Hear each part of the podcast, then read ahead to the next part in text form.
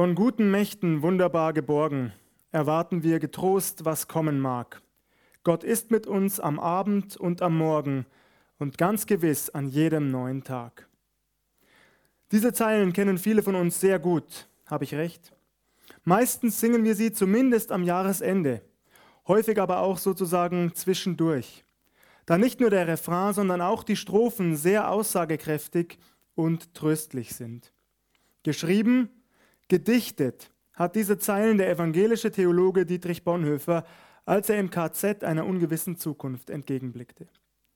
Vermutlich rechnete er mit seiner Hinrichtung, konnte es aber nicht genau wissen. Trotz dieser verzweifelten, ausweglosen Situation blieb dieser Mann zuversichtlich. Auch vor seiner Exekution soll er nicht ängstlich gewesen sein, sondern bekannt haben, dass nach dem Tod erst das wahre Leben beginne. Erstaunlich, wie ruhig und gelassen Menschen sein können, die wissen, wem sie gehören, nicht wahr? Durch das Coronavirus hat sich in den vergangenen Wochen in kürzester Zeit unser gesamtes Leben verändert. Wer hätte das gedacht? Damit gerechnet? Vermutlich niemand von uns. Täglich erreichen uns nun neue Nachrichten. Über die unterschiedlichsten Medien verbreiten sich die aktuellsten Zahlen wie ein Lauffeuer wie viele Menschen in welcher Region infiziert sind, welche Länder zu welchen Maßnahmen gegriffen haben. Grenzen wurden abgeriegelt, Einreiseverbote erteilt, deutsche Urlauber zu Hunderttausenden zurückgeholt. Anfang der Woche wurde auch hier bei uns in Bayern der Katastrophenfall ausgerufen. Kindergärten und Schulen wurden längst geschlossen, Bars, Restaurants, Schwimmbäder und viele weitere Einrichtungen, die unserem Zeitvertreib dienen, nun ebenso. Die spannendste Fußball-Bundesliga-Saison seit langem wurde unterbrochen, die geplante Europameisterschaft im Sommer verlegt. Ja, unser Alltag wird in den kommenden Wochen ganz anders aussehen als bisher. Auf viele liebgewonnene Gewohnheiten werden wir verzichten müssen. In manchen Bereichen wird unser Leben deutlich eingeschränkt. Außerdem bleibt ungewiss, wann wieder ein einigermaßen normales Leben möglich ist. Einige Fragen hängen in der Luft, auf die es bislang keine eindeutigen Antworten gibt. Wie schnell können Medikamente gegen das Virus entwickelt, her und zur Verfügung gestellt werden? Zwar gibt es bereits vielversprechende Ansätze, aber es bleibt ungewiss. Wir modernen Menschen bilden uns gerne ein, stets alles unter Kontrolle zu haben. Unsere rasanten Fortschritte in Technik und Medizin haben scheinbar dafür gesorgt, dass zumindest manche sich für unangreifbar vielleicht sogar unverwundbar hielten. Vor kurzem, allerdings noch vor der rasanten Ausbreitung des Coronavirus, habe ich einen Artikel gelesen, der an Überheblichkeit kaum zu überbieten war. Darin hieß es, dass sogar ewiges Leben greifbar nahe sei. Und damit war nicht etwa das ewige Leben in der Gegenwart unseres Herrn und Erlösers Jesus Christus gemeint, sondern tatsächlich ewiges Leben hier auf Erden. Laut Artikel schießen reiche Menschen Milliardenbeträge in die Erforschung neuester Technologien, in der Hoffnung, beispielsweise das Altern der Zellen zu verlangsamen, dem Tod dadurch ein Schnippchen zu schlagen und ihm zu entkommen. Welch Ironie, nicht wahr? Und wie traurig, dass Menschen nicht erkennen wollen, es gibt längst ein ewiges Leben. Das gibt es doch längst, Gott sei Dank. Es steht dir und mir zur Verfügung, es ist all jenen verheißen, es wird all jenen geschenkt, die an Jesus Christus glauben, die Jesus Christus als Herrn und Erlöser in ihr Herz aufgenommen haben, die ihn lieben, ihm nachfolgen, ihm dienen.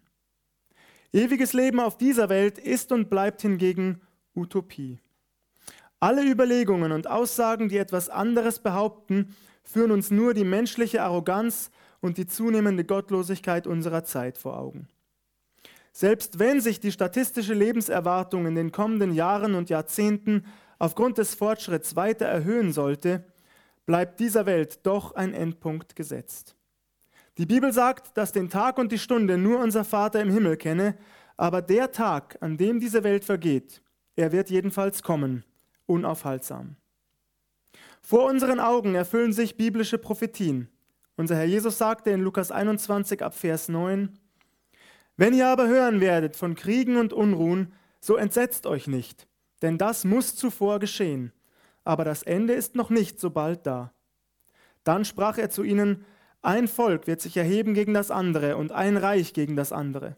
Und es werden geschehen große Erdbeben und hier und dort Hungersnöte und Seuchen. Auch werden Schrecknisse und vom Himmel her große Zeichen geschehen. Zweifler und Spötter könnten an dieser Stelle natürlich erwidern, Kriege, Erdbeben, Hungersnöte, Krankheiten und Seuchen, all das hat es doch immer schon gegeben. Zugegeben, aber es wird doch immer schlimmer. Während wir hierzulande lauter und lauter Toleranz für alles und jeden einfordern, schlachten sich die Menschen in anderen Teilen der Welt nach wie vor gnadenlos ab, aus welchen Gründen auch immer. Krieg und Terror sind doch keine Randerscheinungen einer ansonsten aufgeklärt harmonischen Gesellschaft. Im Gegenteil, sie sind heute mehr denn je präsent. Die fünf ständigen Mitglieder des UN-Sicherheitsrates der für die Wahrung des Weltfriedens und die internationale Sicherheit zuständig ist, nämlich die USA, China, Russland, Frankreich und Großbritannien, sind zusammen mit der Bundesrepublik Deutschland zugleich die größten Waffenlieferanten der Welt. Welch Ironie. Nicht blutig zwar, aber dafür nicht minder erbarmungslos tobt auch der tägliche Kampf um Anerkennung, Macht und Geld unter uns. Mitten unter uns. Da wird der Kollege nur deshalb lächerlich gemacht oder diffamiert, damit er die Karriereleiter ja nicht höher oder schneller erklimmt als ich. Machen wir uns bitte nichts vor. All unser Wissen, all unser Können, all unsere Fähigkeiten, nichts davon hat tiefgreifende Veränderungen am menschlichen Herzen mit sich gebracht. Und auch keiner unserer Fortschritte ändert etwas an der Tatsache, dass wir Menschen nicht alles kontrollieren können, dass wir eben nicht alles in der Hand haben. Beeinflusst durch etliche Philosophen halten sich viele Menschen zwar für Gott, spätestens in einer Situation wie dieser erkennen sie allerdings, dass sie niemals Gott gleich sind und sein werden. Ganz im Gegenteil. Im Moment werden uns sehr deutlich unsere Grenzen aufgezeigt. Wir können zwar Maßnahmen dagegen ergreifen, aber dennoch können wir noch nicht absehen, ob und wann wir wieder Herr der Lage sein werden. Dass das vielen Menschen weltweit Angst macht, kann ich durchaus nachvollziehen. Wir müssen uns nichts vormachen, die Situation ist ernst. Ein Katastrophenfall ist kein Aprilscherz. Unsere Politiker werden nicht in den kommenden Tagen vor die Presse treten und April, April rufen. Daher bitte ich uns, dass auch wir tun, was wir können. Lasst uns die staatlichen Anordnungen ernst nehmen. Auch wir sollten möglichst auf die Hygienevorschriften achten und so dabei mithelfen, die Verbreitung des Virus zu verlangsamen. Dadurch werden insbesondere Risikogruppen geschützt, die älteren Menschen, die Vorerkrankten. Auch das ist unsere Verantwortung als Nachfolger Jesu Christi und diese Verantwortung, die sollten wir dringend wahrnehmen. Ich bitte uns. Übrigens, damit keine Missverständnisse auftreten, ich behaupte nicht, dass das Coronavirus ein Gericht Gottes sei. Könnte das sein? Natürlich könnte das sein.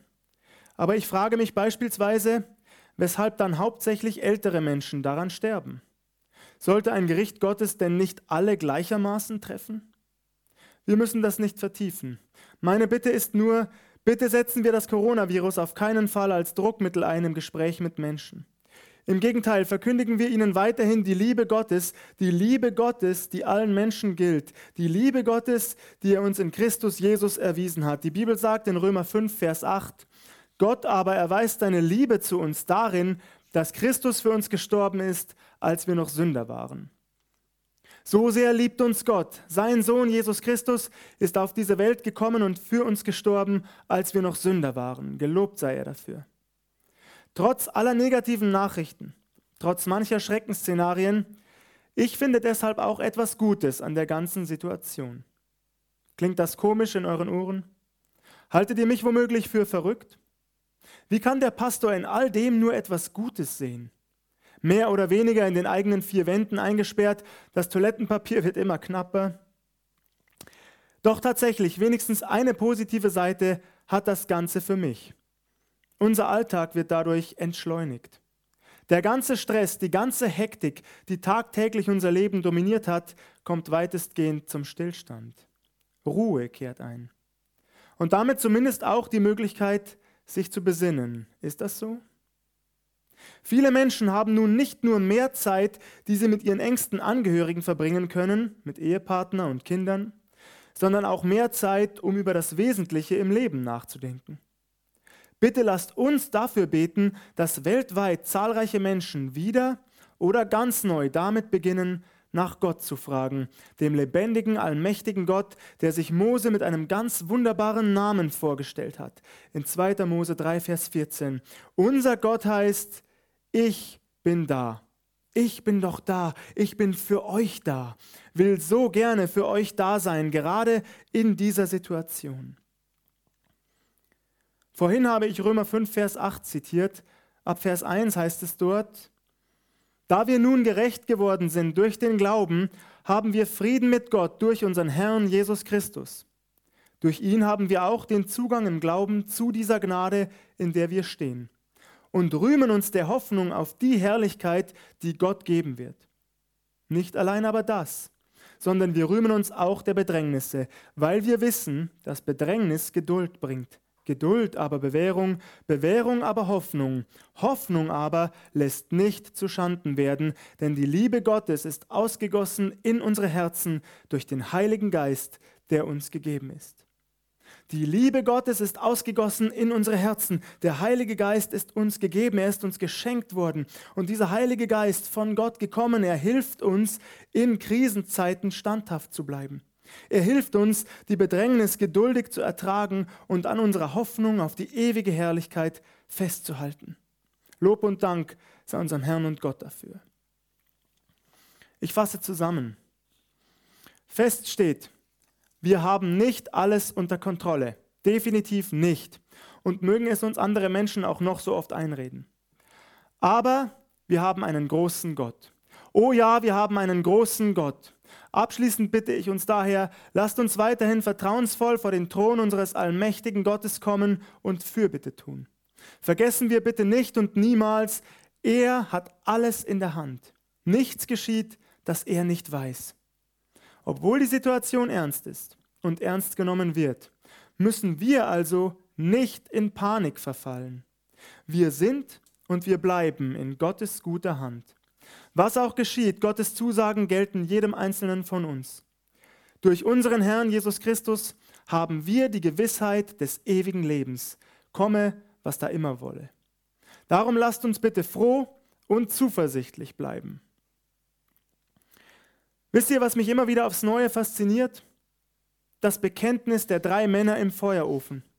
Sie sagen sinngemäß zum babylonischen König Nebukadnezar, unser Gott kann uns aus deiner Hand retten. Unser Gott kann uns retten. Mit Sicherheit kann er das.